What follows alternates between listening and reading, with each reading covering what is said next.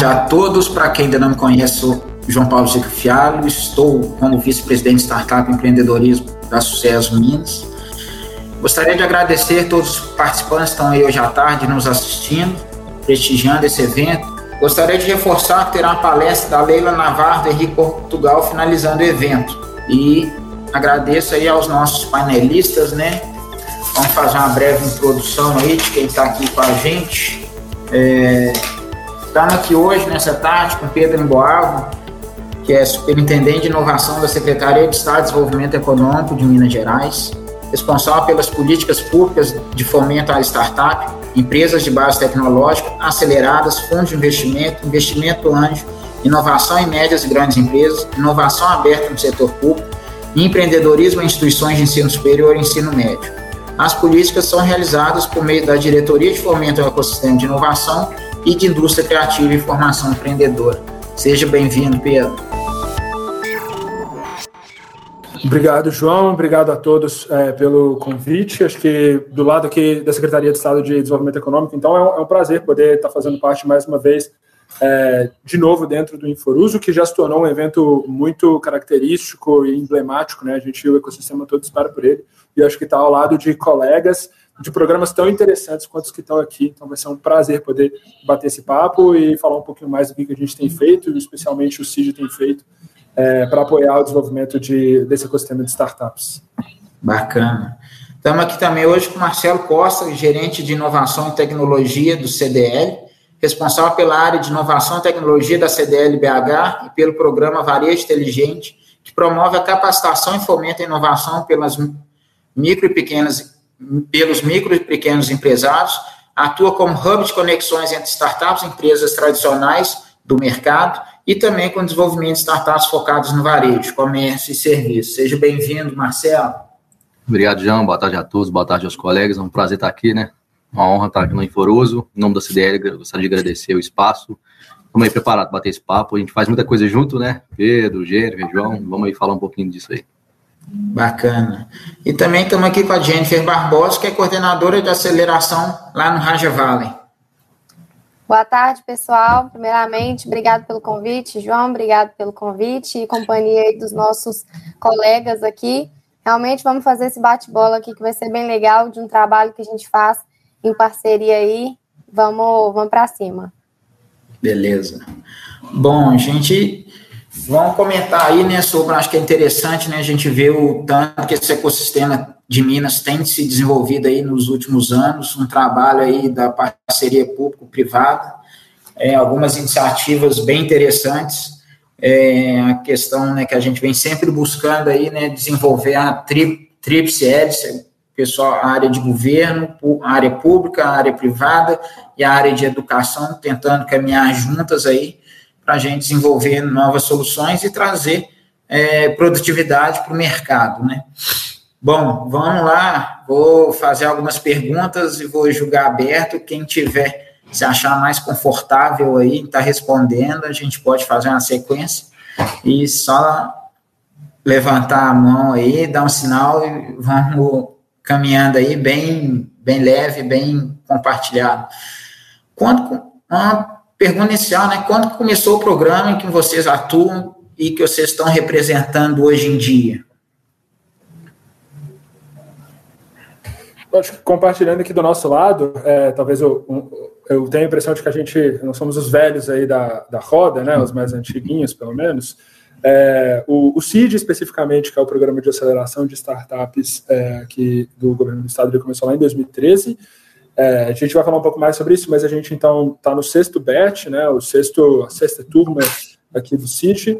É, só até o quinto batch passaram até mais de 180 startups, e nesse sexto batch a gente trabalhou com 59 e agora a gente está caminhando com mais 40 por esse finalzinho. Mas acho que é importante destacar que o governo do estado ele tem investido nessa pauta de tecnologia e inovação é, há um tempo e já com outros programas para o desenvolvimento de empresas de base tecnológica, mas muitas vezes focado na academia, é, como o CIMI lá atrás, em 2007. E que é muito importante, né, que a gente comenta, né, que às vezes a maioria das coisas nasce dali de dentro da academia, né? Sem dúvida, João. Acho que a gente tem visto muito isso acontecendo. Eu sei que o Raja também já fez um trabalho muito grande é, impulsionando esse tipo de iniciativa. A CDL também se aproximou muito, sei, da, da PUC especificamente, né, Marcelo, que a gente já conversou Sim. em alguns outros momentos.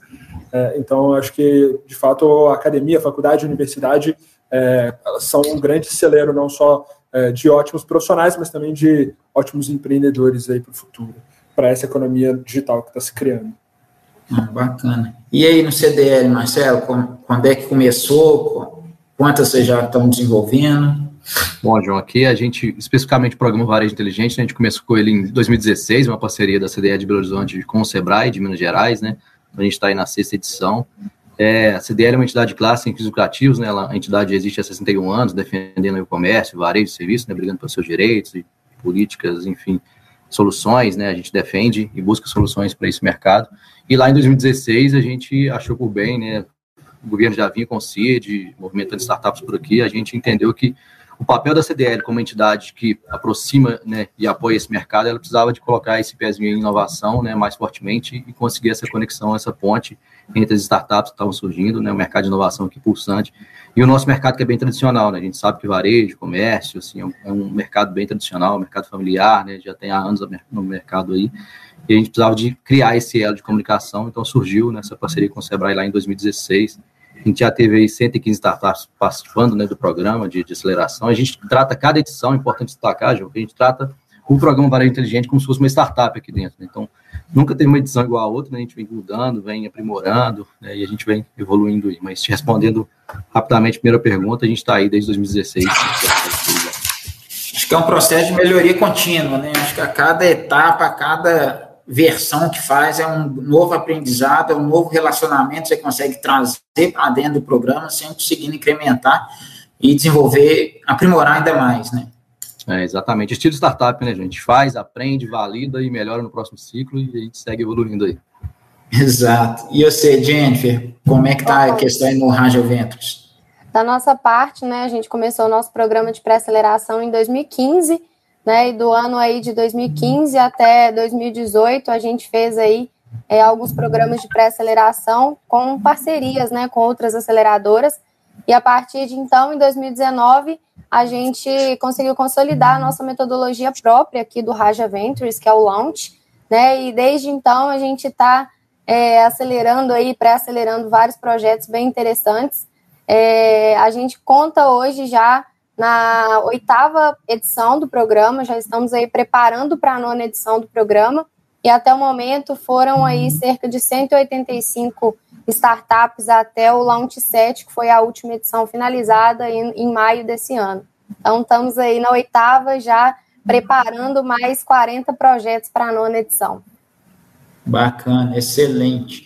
E a gente sabe, né, a gente está aqui conversando com programas de pré-aceleração de startup, criação da ideia para virar projeto, para depois ver se vai ou não vai virar negócio, né? às vezes nem virar negócio, aquilo ali é, faz sentido virar. Então, conversando também com o programa de aceleração é, governamental, né, que é estimular o empreendedorismo, mas não somente ainda no estimular naquela o CID especificamente não é do, da ideia para virar negócio, já é o projeto validado, já é o negócio criado, formalizado para impulsionar realmente no mercado e, de certa forma, trazer, atrair essas empresas para enraizar aqui em Minas Gerais, gerando emprego, gerar crescimento, gerar produtividade local e também no CDL, né, que já é uma questão mais de indução, né, desenvolver o, o empreendedorismo dentro ali do, do, do, público já, né, que permeia o CDL, que são ali os empresários, e fazendo aí a questão, né, de transformação do mindset para inovação, transformação digital, e também já é a parte conexão das empresas com as startups. É, e que a gente vê, a gente tem duas formas que as startups cresçam, né, uma delas é conectando com clientes, que ali é o crescimento dela no bootstrap, e outro que é a aquisição de investimento através de fundos de investimento. É, gostaria que você, sobre essa pauta, é, ou investidores ou clientes, gostaria que cada um de vocês comentasse aí como é que é o trabalho que vocês desenvolvem junto às startups para não é você, a gente sabe, né, não é você, a gente nunca, é a gente que executa o negócio para a startup, a gente é um agente facilitador para essas startups, né? A gente que define o que, que vai fazer e o que, que não vai. Gostaria que vocês comentassem sobre o trabalho que vocês fazem aí de conexão e de com clientes e com investidores, como vocês trabalham isso aí internamente. Legal, João. Bom, começando por aqui, né? Alternar aí, Pedro. a gente já experimentou vários modelos, né, durante o Varejo gente desde a primeira edição. A gente já fez pré-aceleração pura, né? Selecionou startups, fizemos processo de pré-aceleração, é, aumentou a primeira edição 40 startups, depois a segunda diminuiu para 20, né? A gente já fez esse processo. E ao longo das edições, né, como eu comentei, a gente vem evoluindo, a gente foi percebendo que a gente precisava muito preparar o mercado tradicional, né, preparar o empresário. A gente percebia que durante os PITs, né, durante os momentos de conexões nos programas de pré-aceleração, a gente tinha ali um certo entendimento, mas a gente percebia que se o empresário tivesse melhor preparado, melhor estimulado para inovar, ele teria melhor proveito, e as startups também teriam melhor proveito dessas conexões. Então, a partir da edição de 2018, a gente trouxe o empresário, né, o associado da CDL, o empresário em geral do mercado, como participante ativo também do programa, e a gente fez um processo em paralelo, né, tanto de pré-aceleração das startups quanto de preparo desses empresários. E aí, João, essa visão de preparar o empresário é muito nessa linha que você está comentando, né? A gente atua muito forte nessa questão de criar, de fato, essas relações, essas conexões e fazer com que elas sejam potencializadas, né? E a gente percebeu, experimentando em cada edição, de que quando você colocava o empresário, né, junto do ecossistema, junto das startups, depois que ele passou por um processo conosco de falar de pré-aceleração ou de aceleração da mentalidade dele mesmo, né? De que ele entendesse mais de inovação, entendesse que inovação é possível no seu negócio, entendesse as formas de inovação, né? Sobre modelo de negócio, sobre processo, sobre tecnologia, enfim, ele conseguisse enxergar isso com mais clareza dentro do seu próprio negócio. Isso passou a fazer mais sentido, a gente conseguiu aumentar o número de, de conexões, né? E aumentar essa eficiência dessas conexões, né, tendo o empresário mais preparado e mais estimulado. E mais ainda, né, ele com mentalidade entendendo que inovar é possível sim no mercado dele. Né? Tem muito mito, né, quando a gente fala de inovação, que é investimento alto, é muita tecnologia, e quando você para para discutir com o empresário, né, ajuda ele a priorizar o problema que ele tem, né, identificar os problemas, priorizar, depois você consegue colocar ele numa linha de conexão, de startup é uma das soluções, ele também pode inovar em processo, em modelo de negócio, enfim, em várias outras questões. E aí a gente caminha de, desde lá, né, então, João, e demais, a gente caminha fazendo esse processo de preparo dos empresários, né, para que eles aprendam mais sobre inovação e consigam, de fato, entender mais, né, e buscar soluções por meio também de startups. A gente já fez coisas junto com governo, né? Pedro tá aí, a gente já rodou algumas edições do Hub MG, né? Com você, a gente conversa direto lá, né, Jennifer, com a Raja, para saber o que está sendo, o que está saindo de solução para a gente buscar conexão aqui, né? Com a nossa área de produtos, a nossa frente de entendimento de desafios desse mercado. Mas o, o fato é que quando você prepara o mercado né, e busca evoluir esse mercado para ele amadurecer, você prepara o terreno, né, o terreno para que essas startups tenham mais chances de fazer negócio. E do outro lado, a gente também faz um trabalho aqui muito intenso, a gente percebeu também com esses aprendizados, de que existe também uma dificuldade de entendimento, né? A gente brinca por aqui do startupers, né? Assim, o, o empreendedor está muito vivendo o seu negócio, vivendo a tecnologia, vivendo a sua solução e precisa de fato conversar mais a linguagem do mercado, mais a linguagem do empresário. Então, no nosso programa aqui também a gente tem uma etapa do programa onde a gente capacita essas empresas, as startups, os empreendedores das startups, para que eles entendam ainda mais os desafios que estão acontecendo no mercado, né? Na nossa base de associados, no mercado que a gente estuda frequentemente e aí sim eles acertem, né, ajustem o seu pitch para que faça mais sentido na hora que ele encontrar com o empresário, na hora que ele for fazer essa conversa de conexão, a coisa seja mais fluida, né, e gere de fato negócio. Então isso é um pouco, né, deixar os colegas falarem, mas é um pouco da forma que a gente está atuando dos dois lados, capacitando a startup para entender mais de mercado e capacitando o empresário para entender mais de inovação e entender que startup é uma das soluções para o negócio dele. Bacana. Legal, bacana. Até complementando isso que você falou, né, Marcelo, o Raja também faz um programa bem interessante com relação a isso, né? Que quando a gente vai buscar essas conexões, a gente chega à conclusão de que muitas empresas têm a necessidade né, de adquirir determinadas soluções, porém a gente precisa realizar um diagnóstico de maturidade, conhecimento em inovação, realizando, por exemplo, um programa né, de transformação digital dentro dessas empresas, em todos os níveis da organização, para que então a gente consiga colocar essas startups para levar para testes né, e possíveis contratações futuras. É, e o nosso trabalho de, de conexões também, né? A gente conta aí com uma rede de relacionamento bem extensa e está sempre buscando potencializar ainda mais e aumentar essas redes, né? Com o mercado de tecnologia, de corporates e, e academia também. E um ponto interessante também estratégico, né? É que nós fazemos investimentos em fundos de startups, né? Pensando também em um possível match entre é, esses fundos de investimento e as startups pré-aceleradas do nosso programa.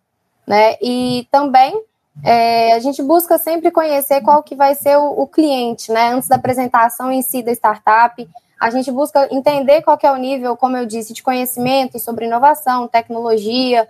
É, propomos aí um, um briefing inicial e, por fim, a gente orienta sempre aos nossos empreendedores a apresentarem com o máximo de clareza possível o modelo da sua solução, com é, alguns termos em startupês que são inevitáveis, mas buscando sempre trazer a maior clareza para o ouvinte, né? Seja ele o cliente ou o investidor.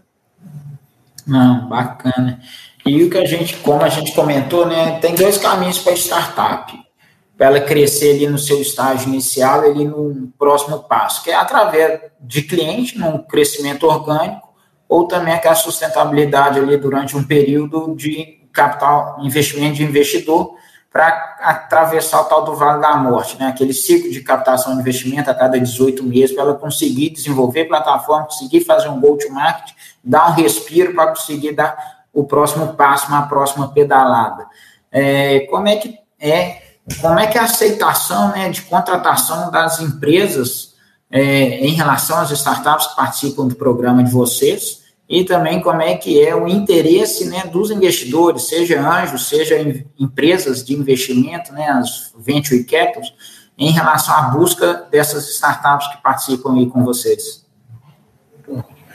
Irmão, João, acho que eu vou falar um pouco, porque acho que consigo talvez complementar um pouco do que foi falado na nossa na, na última conversa, né, na última pergunta. É, acho que quando a gente está falando em termos de, dos investidores que estão atrás de startups, a gente tem visto um aumento muito grande do número de investidores no geral.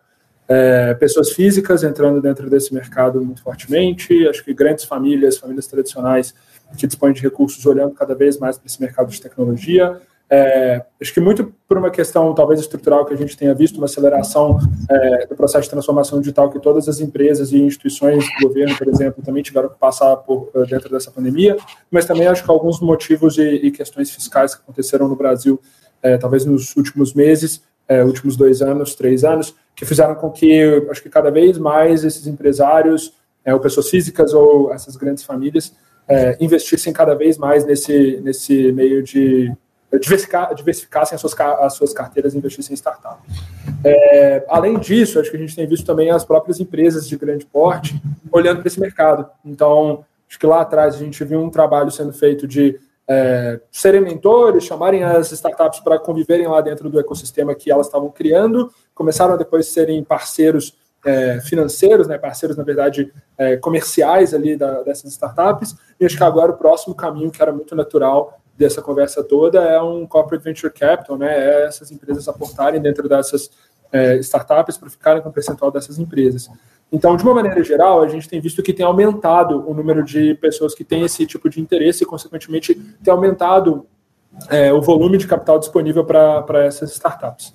E aí, acho que tentando falar um pouco sobre o qual é a forma como a gente, enquanto CID, criou para tentar facilitar esse processo para as startups que fazem parte do programa, e a gente tem tentado também é, facilitar esse tipo de processo para as outras startups de Minas Gerais como um todo, dentro do CID especificamente, a gente trouxe 16 fundos de gestores de investimento e, é, na verdade, grupos de investidores anjo para fazerem participarem do processo seletivo do CID.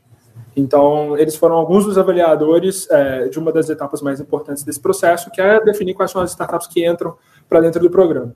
Com isso, o que a gente entende é que desde o D0 do programa a gente está criando um relacionamento, um possível relacionamento daquela startup é, com um fundo de investimento, e que a gente sabe que o gestor de investimento ou um investidor é, anjo, né, ele não vai querer, na verdade, ver um ponto no tempo daquela startup. Ele está querendo ver vários pontos no tempo daquela startup para indicar que aquele, aqueles vários pontos no tempo demonstram uma curva de crescimento que ele vai estar interessado é, em, em trabalhar com ela. No final das contas, trabalhar com eles desde o D0 para a gente faz a maior diferença. E a gente continua trazendo eles ao longo desse processo, né? Agora que a gente tem é, nessa rodada especificamente que a gente está com o processo vigente de aceleração, a gente continua trazendo eles para dentro do programa, é, fazendo com que eles conversem um pouco pra, com essas startups sobre como fazer esse tipo de captação, é, mas também ah, pedindo para elas fazerem pitch, entendendo melhor o, as métricas que eles têm, para a partir disso tomar uma decisão se eles querem caminhar ou não é, com o processo de investimento. E aí, acho que a gente, para falar alguns, né?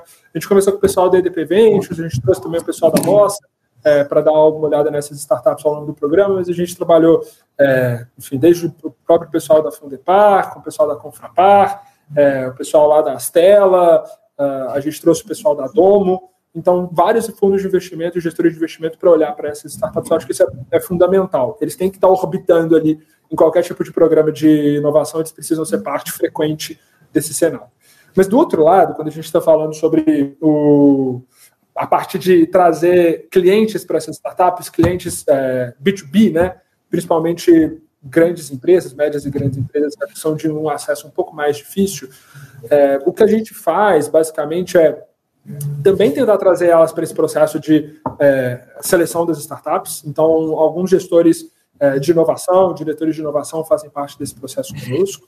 Além disso, a gente traz alguns para serem, é, dependendo do tipo da startup, mentores, advisors para essas startups, para também começar a criar esse tipo de relacionamento com elas. E, obviamente, a gente leva essas, essas startups, essa, entre aspas, é, acho que um pouco dessa carteira que a gente tem hoje, para que para os empreendedores e para as empresas com quem a gente tem contato, para que eles possam verificar se tem algum interesse ou não. E aí, acho que tentando falar de dois lados, né? Dando o exemplo, por exemplo, do, do Hub Conecta, pelo Hub MG que a gente fez, na verdade, Hub Conecta Varejo, né? CDL, junto com o governo do estado, fazendo esse trabalho super legal para o varejo mineiro. A gente tem visto que tem cada vez mais, João, o apetite dessas empresas para inovação e tecnologia. Muitas delas não entendem como fazer isso, mas elas estão percebendo que se elas não incorporarem tecnologia e fazerem isso rápido, e essa pandemia, acho que o setor do varejo talvez seja o melhor para falar sobre isso, né, Marcelo? Mas acho que o, essa deixou muito claro que todas as empresas elas precisam estar nesse meio digital e elas precisam digitalizar os seus processos, buscar inovação constante. E as startups são um meio de fazer isso.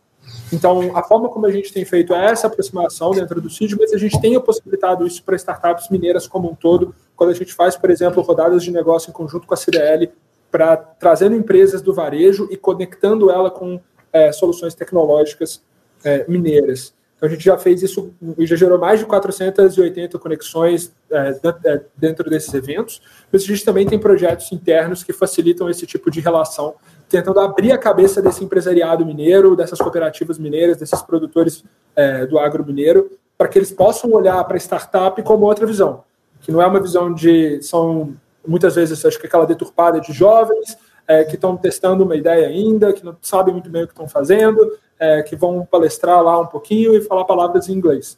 Na verdade, o que a gente está tentando mostrar para eles é que startup e tecnologia é retorno do investimento, ou seja, dinheiro no bolso para eles.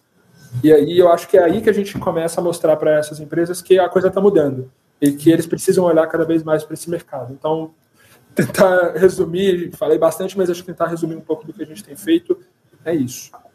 Bacana. Você falou aí, né? É importantíssimo essa questão aí, como você falou, né? Hoje, é, ao longo, é um ciclo, né? Aprendizado, rodada após rodada, e vejo que essa questão, essa forma que vocês implantaram esse ano, de colocar os fundos de investimento no V0, para ajudar até mesmo na seleção daquilo que faz sentido ou não faz sentido participar de um programa, é interessantíssimo.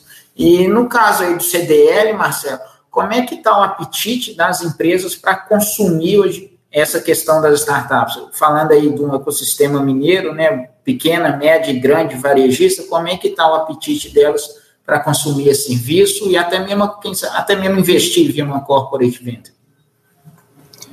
Então, João, concordo aí com o Pedro, né, no que ele trouxe, assim, esse trabalho de fomento que a gente tem feito, né, para melhorar ainda mais esse entendimento, né, trazer esse entendimento de onde que a startup entra no ciclo dele, né, no ciclo de negócio, como solução, como parceiro, como investimento a ser realizado.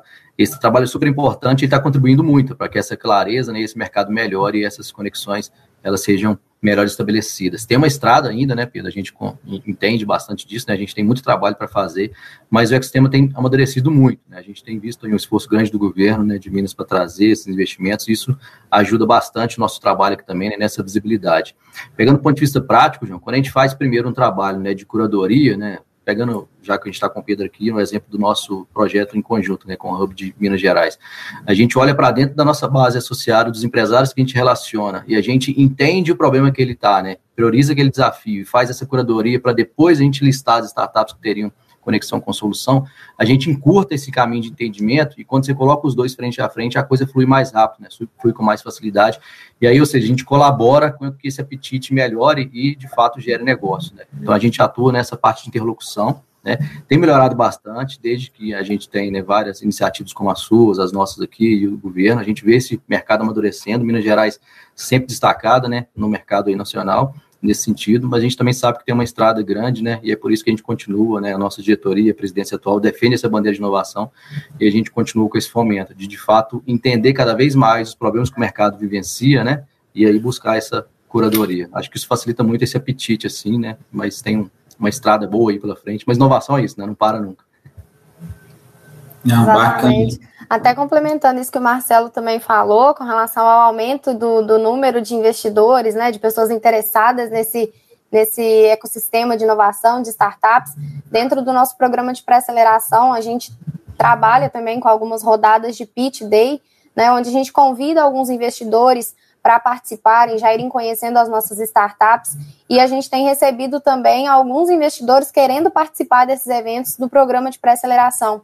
Né? Então a gente já começa a ver uma, uma via inversa, né? Agora eles já começam a nos procurar, querendo saber o que, que a gente está criando, para possivelmente investir né, em um momento posterior. Então a gente tem visto realmente uma movimentação positiva nesse sentido, né? Desse, desse fomento à inovação, ao empreendedorismo, a esses novos modelos de negócio também.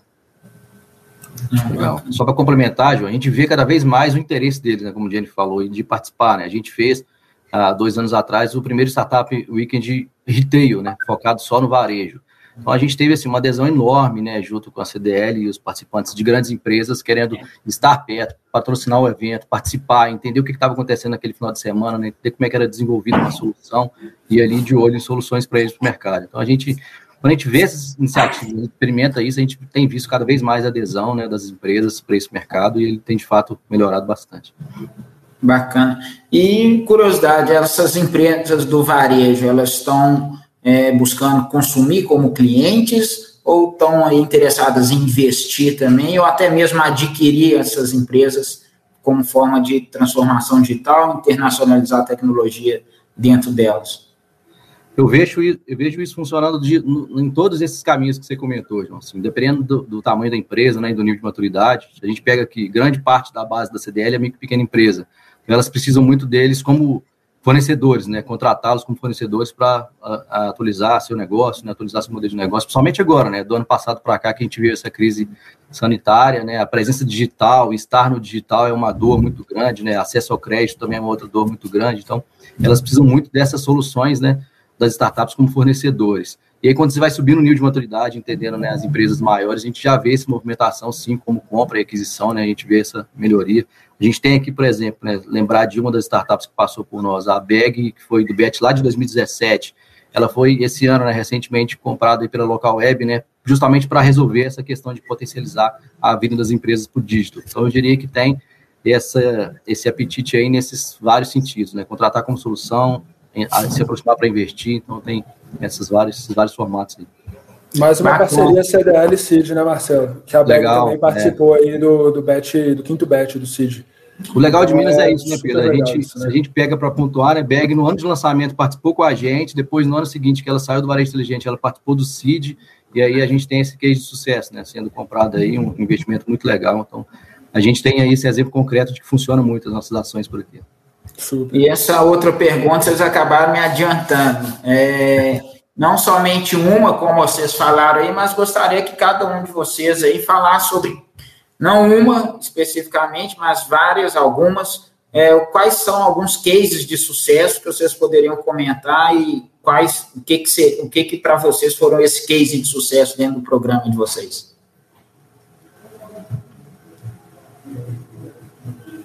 Puxar a fila aqui então, já que o Marcelo, o Marcelo começou falando da Bega, acho que a Bega é um baita, talvez um dos últimos cases de sucesso aí que a gente teve.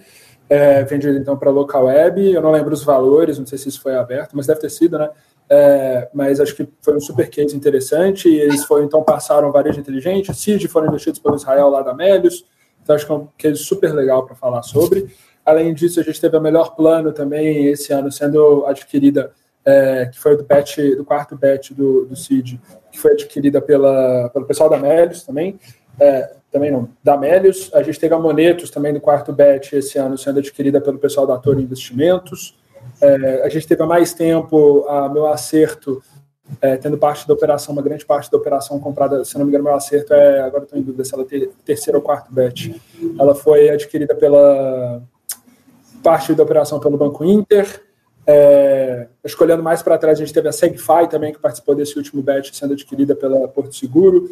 Então, acho que a gente, sem contar com os investimentos, né? Por exemplo, o Bureau Coffee recebeu investimento do founder da Booking, é, recentemente a Consultei, é, que é uma startup que está com a gente nesse batch atual, é, recebeu investimento também de um milhão de reais. Então, acho que assim, é até difícil, viu, João?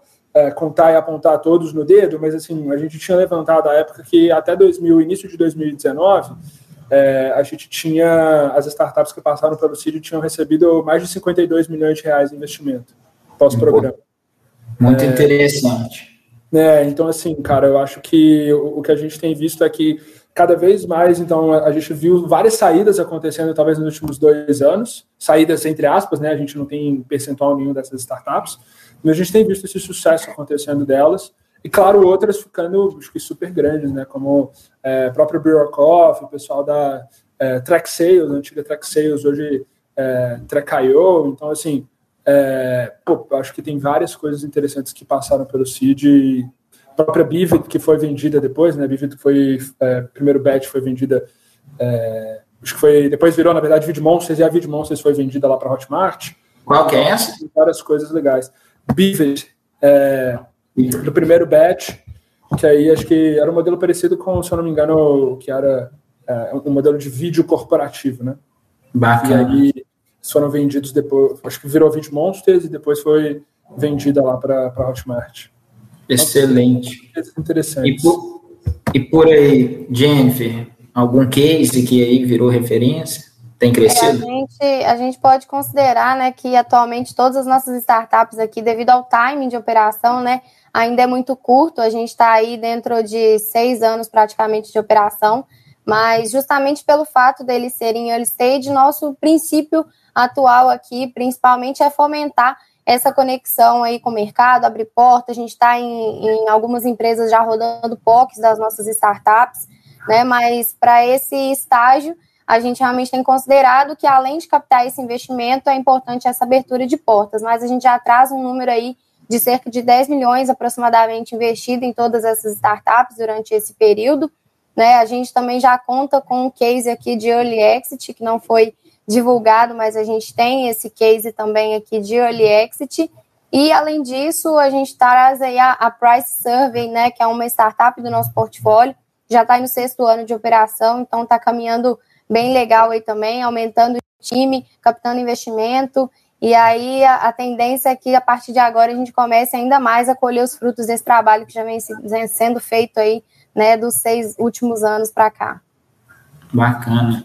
E além da BEG, alguma outra startup que teve alguma referência aí, Marcelo? É legal pegar isso que a Jennifer falou, né? A gente atua mais nessa parte de quando a startup começa na ideia, né? No early stage mesmo, assim. Então a gente não tem tantos casos assim. O da Bag, de fato, é o mais recente. Foi legal lembrar da Price, né? A Price também é outro case, né? Que passou por nós, passou por vocês. É, destaque na Sem Open. Então a gente tem várias startups destacadas no Sem Open quase todo ano, né? É difícil até listar, como o Pedro comentou, né? Tem várias startups destaque e a gente pode se orgulhar aqui de Minas nesse processo como todo de evolução. O, o mais recente, o mais emblemático foi de fato esse da BEG, foi uma movimentação muito grande, assim, a gente ficou super feliz com eles. Não, bacana, excelente. E, e com relação aos, aos, aos desafios né, que as startups que passam por você encontram no mercado, em relação à questão de contratação de profissionais da área de tecnologia, marketing digital, comercial, RH, é, após o programa de pré-aceleração, eles têm encontrado algum desafio? Está fácil? Eles conseguem encontrar essas pessoas localmente? É isso aí é a distância? Como é que está sendo essa questão de, do crescimento da startup na questão de equipe? Bom, vou começar falando por aqui, né? A gente tem visto que mão de obra de tecnologia está cada vez mais cara e escassa no mercado, né? Então, e além disso, a gente está tá se deparando aí com um up gigante de startups o que, que causa uma escassez ainda maior, né? E atualmente, aqui como iniciativa interna do Raja, né, a gente possui um pilar aqui que a gente denomina de Constellation, né, que a gente busca conectar estudantes da academia com as nossas startups. Então, a gente tem obtido resultados bem legais com esses eventos que a gente tem realizado, mas, de fato, é fácil não está sendo, né, para encontrar essa mão de obra para entrar aqui dentro das nossas startups.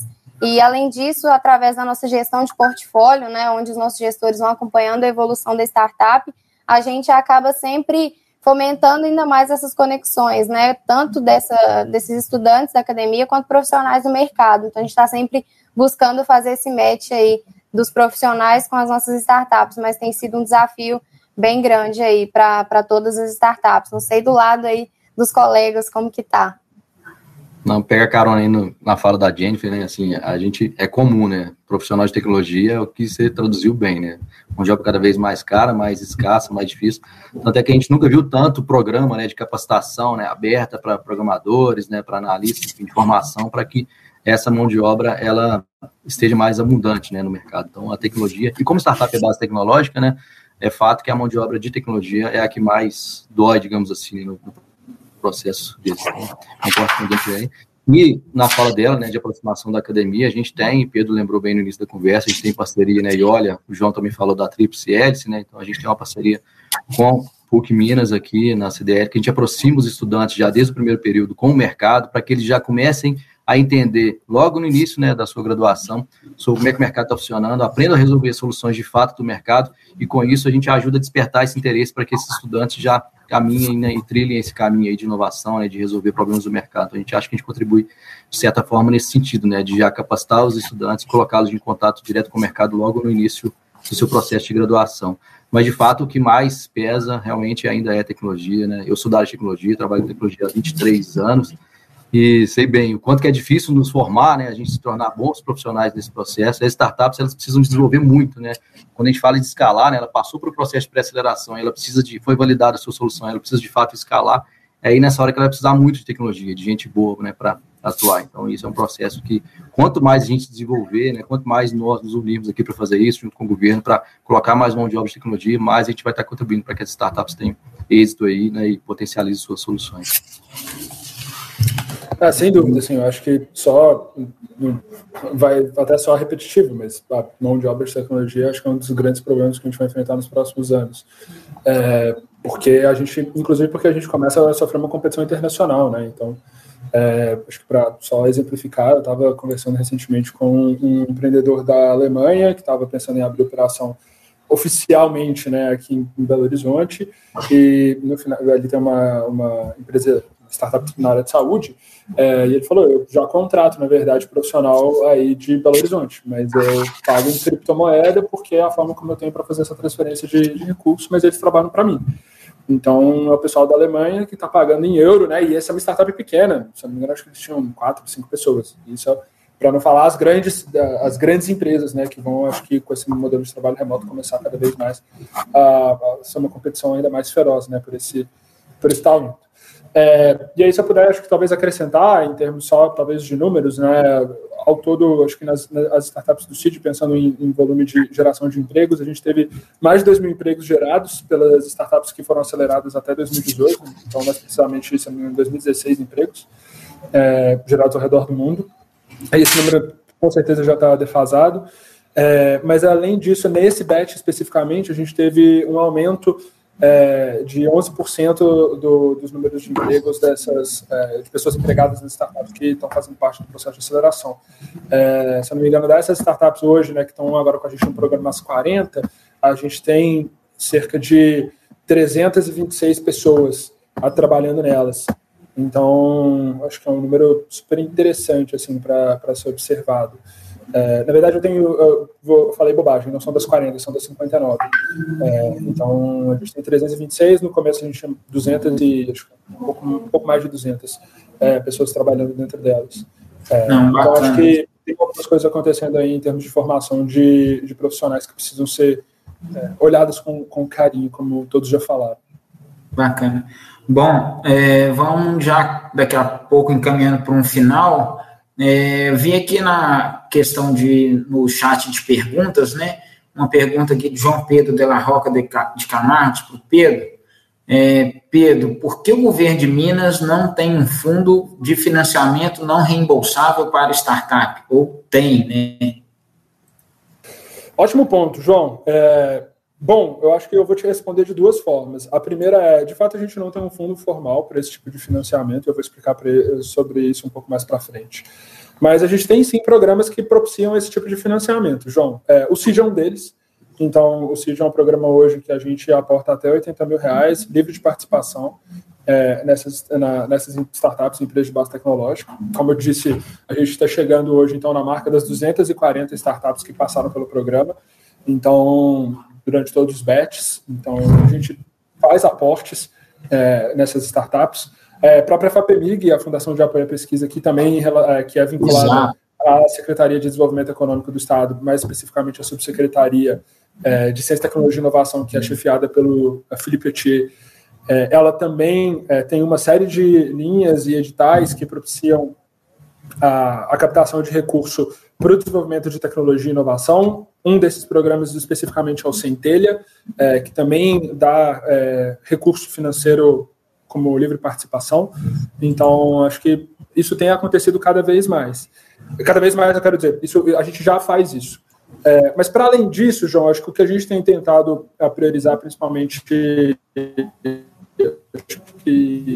agora no momento que a gente tem visto cada vez mais o setor privado entrando dentro desses dentro desse jogo, entrando dentro dessas startups por meio é, de diversos aportes, né? Como eu falei, tem pessoa física aportando, tem fundo, tem gestor de investimento investindo, tem é, grandes empresas também criando seus fundos. Então, como a gente tem visto isso, isso se é, proliferar muito no mercado, a gente entende que não é nosso papel também competir com esse mercado. Então, acho que cada vez mais o nosso papel vai ser fazer boas conexões, estreitar essas relações para que o mercado privado possa é, se desenvolver. A gente não está falando que não precisa de investimento em ciência, tecnologia e inovação, pelo contrário, é, mas a gente entende também que cada vez mais o nosso papel ele vai precisar ser alterado, como o, o papel do CID foi alterado né, nessa edição, é, que a gente deixou de acelerar qualquer tipo de startup para acelerar startups que é, tivessem alguma sinergia ou pudessem é, resolver, mesmo que parcialmente, desafios aqui do governo. Beleza. Bom, é, respondemos em alguma pergunta né, que o pessoal tinha é, enviado para a gente aqui no nosso chat. E, bom, gostaria de agradecer a presença de vocês nessa, nessa tarde de hoje, né? Acho que foi um bate-papo aí bem interessante é, iniciativa privada, iniciativa pública, é, é, empresariado é, e também aqui do outro lado fundo de investimento privado. E acho que é isso aí, né? A gente colaborar para desenvolver. Já temos visto aí os resultados que estão vindo, né? De impactando de forma bem é, significativa aí a economia é, vários cases de sucesso que já vieram acontecendo, né? A BEG, que foi anunciada no mês passado, algumas outras que vieram aí recentemente, no, nos últimos anos. E parabéns aí pelo trabalho desenvolvido. Podem contar aí com a Sucesso Minas para a gente continuar seguindo, né? Apoiar, acho que a gente pode se aproximar um pouco mais, né? Os associados da Sucesso, dos programas de inovação que vocês conduzem, para a gente levar aí mais produtividade, transformação digital, inovação para dentro das empresas associadas. Bom, muito obrigado, gostaria de agradecer e gostaria de reforçar que vai ter uma palestra da Leila Navarro, do Henrique Portugal, é, ao final do evento, né, às 19 horas.